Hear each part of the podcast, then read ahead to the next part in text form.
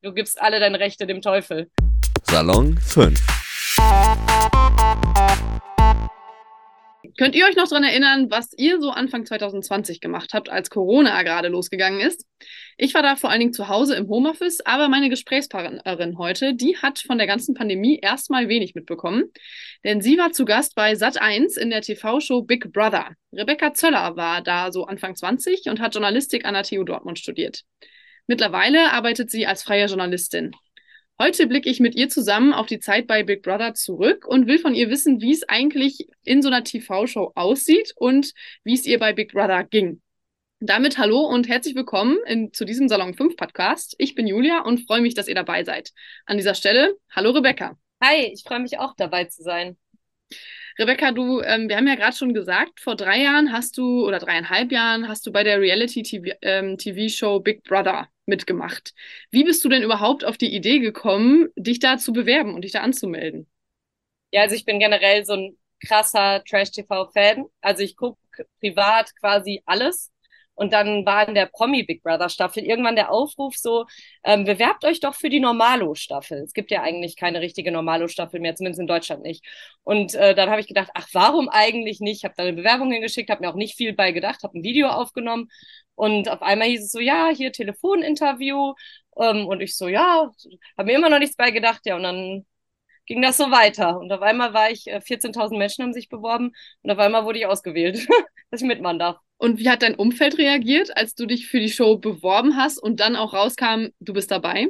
Ja, war ganz witzig. Ähm, meine Eltern waren sich super sicher. Ich habe es erzählt und dann so, oh nein, Rebecca, äh, die, die nehmen dich, die nehmen dich. Ich war so, nee, ach was, warum? Ja, doch, doch, doch, doch. Wenn du dich schon beworben hast, dann nehmen die dich. Und dem Rest habe ich es erstmal, also man darf es ja eigentlich gar niemandem erzählen.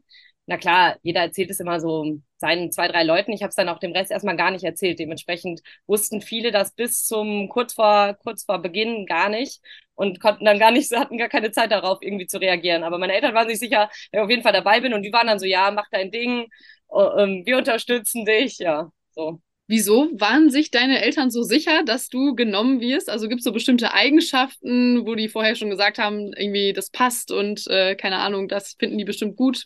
Boah, weiß ich nicht. Ähm, ich glaube eher so zum einen, weil Eltern immer so supportive sind und, äh, und dir immer sagen, du bist die Tollste und du bist die Beste.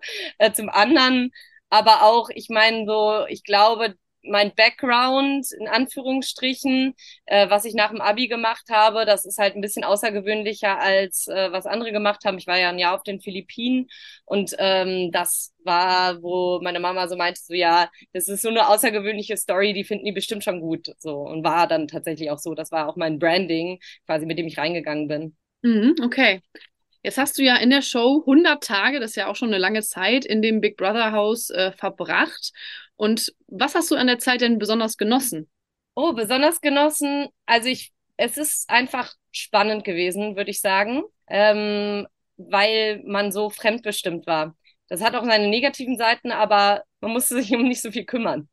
Also sind viele Dinge einfach passiert und äh, man musste sich nicht Gedanken machen und so ein bisschen von dem, ich sag mal, erwachsen werden, was wir ja alle Anfang 20 irgendwie jetzt anfangen und was immer mehr wird und mehr Verantwortung, davon konnte man sich einmal 100 Tage lang verabschieden. Alles wurde so ein bisschen geplant und äh, ja, man musste sich da einfach ein bisschen drauf, oder ich musste mich einfach ein bisschen drauf einlassen und einfach mitmachen. Und ähm, persönlich am coolsten waren die Spiele. Also ich, äh, dadurch, dass ich eben so Fan von den ganzen Shows bin und immer die Spiele nur selbst sehe, dann mal mitzumachen und auch so zu sehen, okay, äh, das ein oder andere Spiel ist vielleicht von außen betrachtet super leicht, aber wenn du in dieser Drucksituation bist, ist es super schwierig. Das war, glaube ich, so mit das Coolste. Ist dir da noch ein Beispiel im Kopf geblieben? Ja, ähm, ich habe das goldene Finalticket gewonnen, irgendwie nach zwei Drittel der Zeit.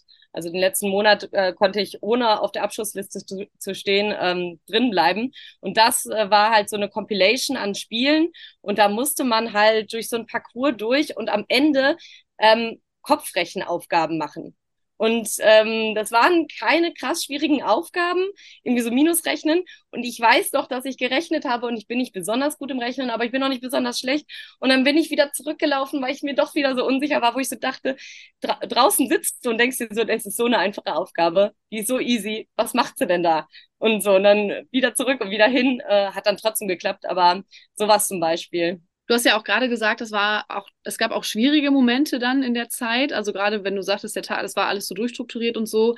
Also was waren so Momente, wo du sagst, okay, jetzt geht es mir vielleicht gerade nicht so gut oder jetzt ist gerade irgendwie ein, ein, schwieriger Moment für mich in der Zeit? Also zum einen war es sehr oft sehr langweilig. Das ist, war, hat uns, glaube ich, die Langeweile hat uns alle umgetrieben, weil man ja keine Unterhaltungsmöglichkeiten hatte. Das, was wir alle gewohnt sind. Hier Fernsehen, Musik, lesen, chatten, war ja alles nicht.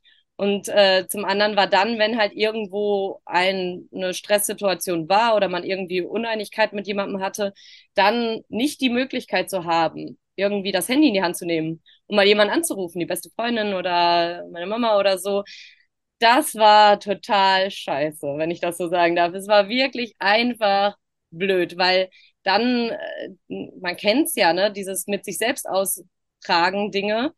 Das führt ja in der Regel nicht zu einem positiven Outcome. Meistens äh, hat sich das dann aufgestaut, es wurde irgendwie schlimmer. Dann kam immer noch dazu, dass natürlich auch so eine Show darauf ausgelegt ist, dass das irgendwie hervorgehoben wird. Das heißt, man wurde dann den ganzen Tag auch noch befragt, so, ach, du hast dich da doch schlecht gefühlt. Erzähl doch nochmal. Und ach ja, und sie hatte auch noch gesagt, dass du dich da schlecht gefühlt hast. Und dann fühlst du dich ja noch schlechter. Und also das war echt, echt, echt richtig schwierig tatsächlich. Und dann natürlich auch, äh, du hattest es anfangs gesagt, hier so die Corona-Zeit, das war ganz, ganz komisch, ähm, weil wir einfach nicht wussten, was draußen wirklich passiert und uns so darauf verlassen mussten, zwischendrin immer wieder gedacht haben, ach, vielleicht verarschen die uns ja auch nur. Vielleicht erzählen die uns hier eine Geschichte, die gar nicht stimmt. Vielleicht ist Corona gar kein Ding. Und dann halt auch nicht ähm, mit der Familie sprechen zu können. Also uns wurde zwar gesagt, unseren Familien geht's gut, aber das ist natürlich was ganz anderes, als wenn man selbst jemanden mal am Telefon gehabt hätte oder so. Mhm.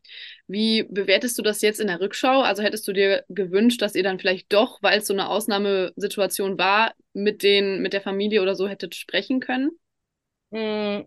Nee, ich glaube nicht. Also ich meine, es war ja gut so, wie es war. Und ich glaube, wenn jetzt was Schlimmes gewesen wäre und äh, äh, die engen Verwandtschaft hätte einen schlimmen Fall von Corona gehabt, dann wären wir, glaube ich, auch informiert worden.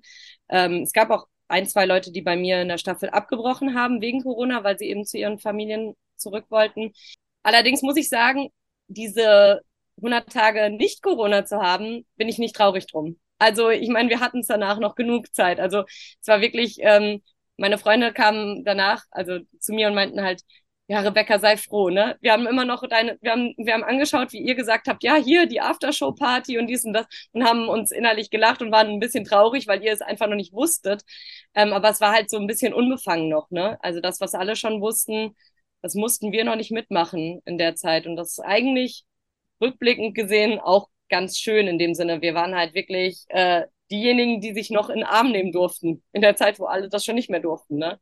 Ja, das ist mit Sicherheit nicht schlecht, da quasi 100 Tage nochmal äh, ja, zu haben, in denen man so ein bisschen sorglos war. Ich glaube, da stimmen alle Zuhörerinnen und Zuhörer auch zu. Das war ja schon auch ja. keine, keine einfache Zeit. Ähm, jetzt ist ja das eine, dass ihr quasi äh, keine Beschäftigungsmöglichkeiten hattet, in Anführungszeichen. Aber das andere ist ja, ihr wurdet ja auch die ganze Zeit überwacht mit Kameras und Mikrofonen. Und äh, in welchen Momenten hat dich das am meisten gestört? Boah, unangenehmste Situation ever. Ähm also wir, es gab eine Kamera auf der Toilette. Und ähm, es war auch festgelegt, dass Toilettenszenen nicht gezeigt werden, ähm, außer es passiert auf der Toilette etwas so Spannendes, äh, Spannendes, dass es dann doch wieder gezeigt wird. Also wenn halt zum Beispiel, ich weiß nicht, also wenn man halt zum Streit aufs Klo gegangen ist, dann wurde natürlich Toilette trotzdem gezeigt oder so, ne? Ähm, und ich hatte eine Situation, äh, man kennt's, wo man nicht auf Toilette gehen kann und ich konnte länger nicht auf Toilette gehen, so dass es ein richtiges Problem wurde, so richtig Problem. Und es war so unangenehm, aber es war halt auch so, dass ich es halt nicht nicht thematisieren konnte, weil ich wirklich, also das war halt stand über allem und ich hatte halt wirklich Probleme und der Arzt musste sogar auch kommen, so. Und dann war das, das große, ich dachte halt, okay, das ist halt eine Sache und dann wurden aber alle man wurde ja immer befragt in so Einzelinterviews und dann wurden alle zu dieser Situation befragt, dass ich dachte, nein, jetzt wird das gezeigt. Weil ich, also, wenn alle schon gefragt werden, ja, sag mal, Rebecca hat da ja ein Problem, erzähl doch mal. Und das wurden alle gefragt und ich halt auch. Und dann dachte ich so, nee, also da habe ich, also es wurde am Ende nicht gezeigt. Aber als da habe ich wirklich gedacht, das geht gar nicht. Also das geht gar nicht. Das war mir richtig, richtig unangenehm. Ja. Hättet ihr denn die Möglichkeit gehabt, äh, zu sagen, hey, ich möchte nicht, dass das gezeigt wird?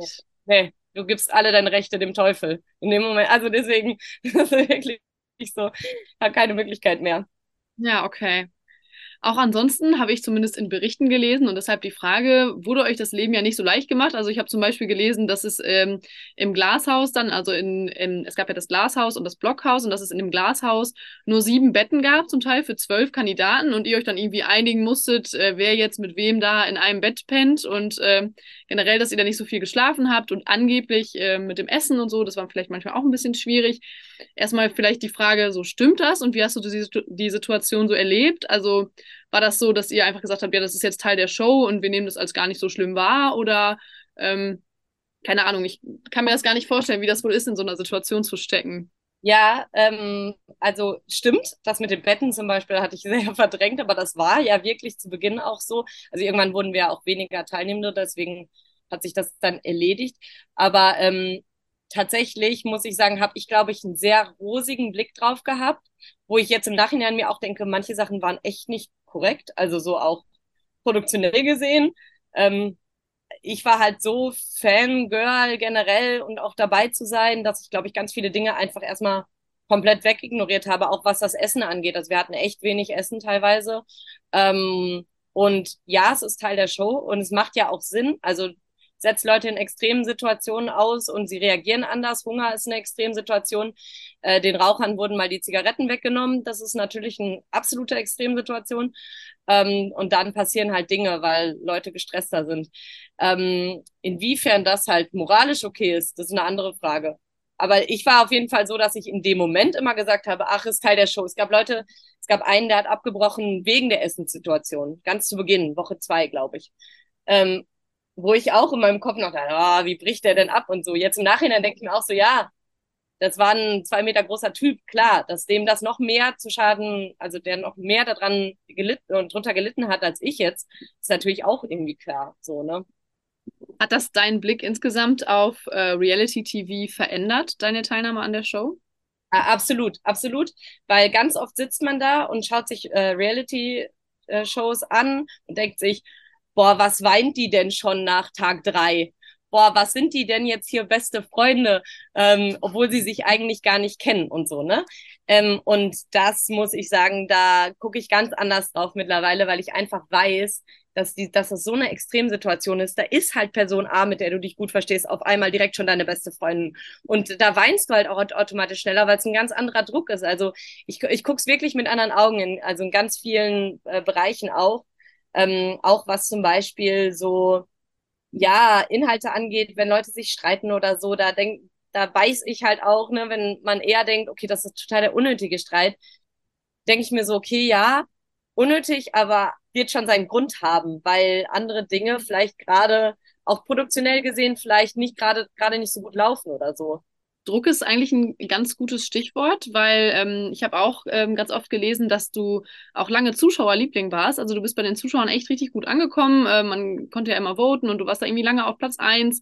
Aber du hast auch gesagt, dass du dich dadurch ähm, unter Druck gesetzt gefühlt hast. Also dass du dich gar nicht so richtig darüber freuen konntest, sondern auch immer so eine Drucksituation dadurch entstanden ist. Ähm, warum? Ich glaube, das ist, also das Doofe ist, ich bin eh so ein Mensch, ich habe generell relativ hohe Selbsterwartungen, also ich erwarte sehr viel von mir und äh, das ist ja eine Sache, weil die einzige Person, die ich dann enttäuschen kann, bin ich selbst. Aber wenn halt andere Leute was noch zusätzlich von mir erwarten, dann enttäusche ich ja schlimmstenfalls auch noch alle anderen Menschen. Und dann das Doofe bei der ganzen Show oder bei dieser Bewertungsgeschichte ist natürlich auch, es ist jetzt nicht was kein Skill, es sind keine Fähigkeiten, sondern es bist du als Person und dein Charakter. Und äh, umso uncooler, wenn Leute halt sagen, mögen wir nicht. Ne? So. Und dann, wenn äh, wenn du dann ganz oben stehst, dann denkst du dir schon auch, ähm, ich meine, die Kameras sind irgendwann irgendwie sowieso vergessen, aber dann denkst du dir schon auch so, ähm, was tue ich jetzt, wenn ich das tue? Vielleicht mag das der eine oder andere nicht, vielleicht mag der mich dann nicht mehr, vielleicht lande ich dann wieder unten und das macht halt so einen Druck auch auf alles, was man sagt und was man tut oder irgendwie kommt da noch dazu. Mhm. Du warst ja auch dann nicht nur dem Feedback der Zuschauer ausgesetzt, sondern natürlich ist das in den Medien auch breitgetreten worden, das Thema. Vor allen Dingen, weil du ja auch während ähm, der Show quasi dich mit einem Kandidaten ganz gut verstanden habt und irgendwie auch eine Beziehung angefangen habt, dann ist es in die, in die Brüche gegangen. Und auch darüber wurde natürlich irgendwie überall berichtet. Das findet man ja auch heute noch, wenn man jetzt sag mal nach, danach sucht und so. Wie ist das andauernd über dein Privatleben dann so Schlagzeilen zu sehen? Vielleicht auch über Dinge, wo man sagt, das ist jetzt weiß ich nicht, ob man das so möchte, dass das überall in der Öffentlichkeit so steht. Ähm, es ist sehr, äh, ich sag mal, witzig. Ähm, erst jetzt am Wochenende wurde ich wieder angesprochen. Also es passiert nicht so oft, aber immer mal wieder dann doch noch, dass Leute sagen, ah, ich kenne dich und dann halt direkt ankommen, so jetzt am Wochenende wieder, ah, ich kenne dich, du warst doch mit dem Tim und oh, warum ist es eigentlich auseinandergegangen? Ne? Man kennt ja die Leute, ich kenne das ja von mir selbst auch. Ich kenne ja die Leute auch, die in den anderen Shows mitmachen. Man fühlt ja sich so, als ob man alle Leute kennt. Ähm, es ist schwierig, muss ich sagen. Also mein, also ich finde es, äh, ich hab, weiß ja, worauf ich mich eingelassen habe. Und äh, dass das halt alles ins kleinste Detail übergeht, ähm, äh, auch in die Medien übergeht und alle Leute Bescheid wissen, ähm, das wusste ich ja vorher. So. Also zumindest für die Zeit. Was danach passiert äh, oder so, ne, das ist ja, war ja nicht klar. Ist ja jetzt auch nicht so, dass ich jetzt irgendwie Influencerin geworden bin und da die Leute weiterhin was wissen, die wissen, wissen jetzt gar nichts mehr danach von mir so. Ähm, aber ähm, ich muss sagen, ich habe Respekt vor Leuten, die äh, wirklich ihr ganzes Leben online irgendwie teilen. Weil ja, es ist schön, auch die schlechten Seiten zu teilen, aber es ist natürlich ich will gar nicht wissen, mit wie viel Hass Leute konfrontiert werden, wenn die eine öffentliche Beziehung geführt haben und sich dann trennen, die noch viel, viel, viel größer sind und viel mehr Shows waren und so. Wie viel Hassnachrichten das da kommen und so. Das, boah, nee. Also das ist schon e-, echt eine Hausnummer, ne? Also dass da viel online-publik ist. So noch mehr, als man vielleicht von sich selbst preisgeben möchte, wenn man jetzt selbst seinen eigenen Instagram-Account oder so betreibt, ne? Mhm. Weil das kann man ja nicht steuern, was die Medien dann schreiben. Hättest du dir dann manchmal mehr Privatsphäre auch gewünscht? In dem Moment war mir das alles gar nicht so bewusst. Ne? Also jetzt im Nachhinein ist tatsächlich die ganze Geschichte rund um Tim so eine Geschichte. Also ich bereue überhaupt nicht meine Teilnahme. Ich, ich bin total happy, dass ich da mitgemacht habe. Ich glaube, es hat mich in ganz vielen Lebenslagen weitergebracht. Auch tatsächlich beruflich, was, äh, was viele vielleicht vorher nicht gedacht hätten. Ähm, aber wenn ich sage, wenn ich drüber nachdenke, denke ich immer so, nee, das mit Tim hätte jetzt einfach nicht sein müssen. Also das ist einfach so eine Sache. Das hat halt leider auch von mir und und meiner Persönlichkeit sowie auch von ihm natürlich, also als Einzelperson auch abgelenkt, weil das so ausgeschlachtet wurde, weil wenig anderes passiert ist, dass das so, so wie du auch gerade meintest, jetzt auch, wenn man jetzt noch googelt, so präsent ist, als wäre ich in der Show nur das gewesen, was ich ja auch gar nicht war und gar nicht sein wollte. Und da komme ich nochmal zurück auf das, was ich gesagt habe. Ähm, die Person XY ist deine beste, beste Freundin, bester Freund direkt. So war das da auch. Das hatte keinen anderen Grund, als dass äh, nur in der Show äh, Bezugs, quasi er meine Bezugsperson war. Und leider ist es dann in diese doofe, also was heißt doofe Richtung abgedriftet. In dem Moment habe ich nicht viel drüber nachgedacht. Das ist einfach so geschehen. Aber im Nachhinein denke ich mir so, ja, dass das jetzt so das, das, das Thema Rebecca in Big Brother Thema Nummer eins ist, finde ich einfach fast schade nur so. Mhm. Ja, das, das glaube ich. Ich würde gerne ein Thema noch ansprechen, was du gerade selber äh, kurz angerissen hast. Ähm, da würde ich gerne noch eine Frage zu stellen. Und zwar meintest du, dass sich das beruflich auch weitergebracht hat, obwohl viele gesagt haben, oder vorher vielleicht das nicht gedacht hätten, weil, ja gut, kann ich mir natürlich vorstellen, du bist äh, Journalistin, Mag sein, dass da mal jemand dachte, boah, wenn sie jetzt zu Sat 1 in die Reality-Show geht, dann kann sie nie wieder seriösen Journalismus machen. Aber du sagst, dir hat das geholfen. Inwiefern? Ähm, also tatsächlich denke ich generell, dass einen ganz viele Dinge weiterbringen, die man ein bisschen out of your comfort zone macht. Also ähm, alles, was vielleicht nicht komplett der Norm entspricht, ähm, hilft einem ja schon mal im Weiterdenken, im vielleicht über den Tellerrand schauen.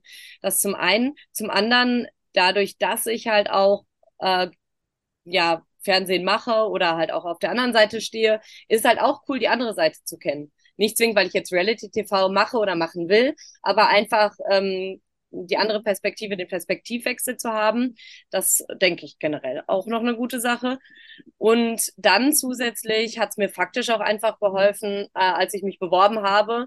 Ähm, kam, ich kam ja raus und hatte da noch gar nicht so viele Follower, aber dann waren natürlich alle interessiert daran, wie es irgendwie weitergeht und dies und das, so wie das halt ist, wenn man nach so einer Show kommt. Die sind jetzt mittlerweile schon wieder total abgeflacht. Also ich glaube, ich hatte das Dreifache von dem, was ich jetzt habe. Ähm, weil die auch nicht mehr interessiert sind an dem, was ich mache. Aber damals stiegen die dann halt rasant. Und dann hatte ich natürlich auf einmal auch noch irgendwie den blauen Haken und das macht halt als Medienschaffende ähm, auch einen guten Eindruck. Also das war dann halt so, okay, sie kennt sich mit Social Media aus und, ähm, und wir haben hier vielleicht eine kleine Expertin so sitzen. Äh, das hat mir dann doch irgendwie auch beim Bewerben tatsächlich geholfen. So. Mhm, okay. Jetzt hast du ähm, 2020 mal gesagt, dass du als nächstes äh, nach Big Brother gerne ins Dschungelcamp äh, gehen würdest. Steht dieser Plan heute noch bei dir? ähm, ich muss sagen, ich bin überhaupt nicht abgeneigt. Also ich würde tatsächlich voll gerne eigentlich noch mal irgendwo mitmachen, weil es funny ist. Ähm, also weil es immer wieder witzig ist, finde ich, den Perspektivwechsel zu machen. Ähm, Adam sucht Eva, wird man mich nicht sehen. Dschungelcamp, why not? Also ähm, das sehe ich schon. Die Sache ist halt, natürlich gucke ich jetzt auch, äh, gerade jetzt freiberuflich, auch was ist, was ist mit dem, was ich mache, vereinbar. Ähm, was möchte ich machen, was möchte ich wie von mir preisgeben. Also, dass ich jetzt in die nächste Sexshow reingehe, auf gar keinen Fall.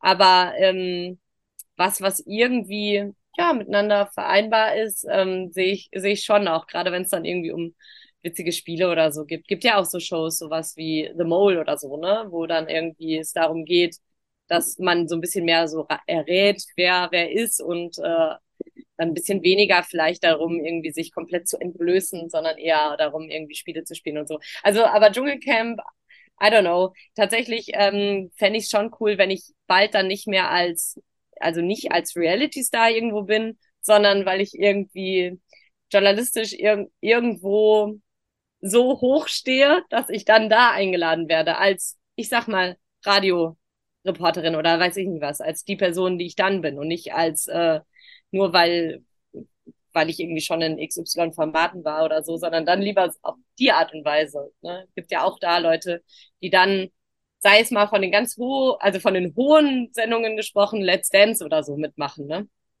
Ja, cool. Dann bin ich mal gespannt, ob wir dich demnächst nochmal äh, quasi sehen Im, im Fernsehen, wo auch immer das dann sein wird. Also danke, dass du dir die Zeit genommen hast. Es war ein sehr spannendes Gespräch auf jeden Fall, so mal Einblicke zu bekommen hinter die Kulissen einer Reality-TV-Show. Möchtest du noch was zum Abschied sagen an unsere Zuhörerinnen und Zuhörer?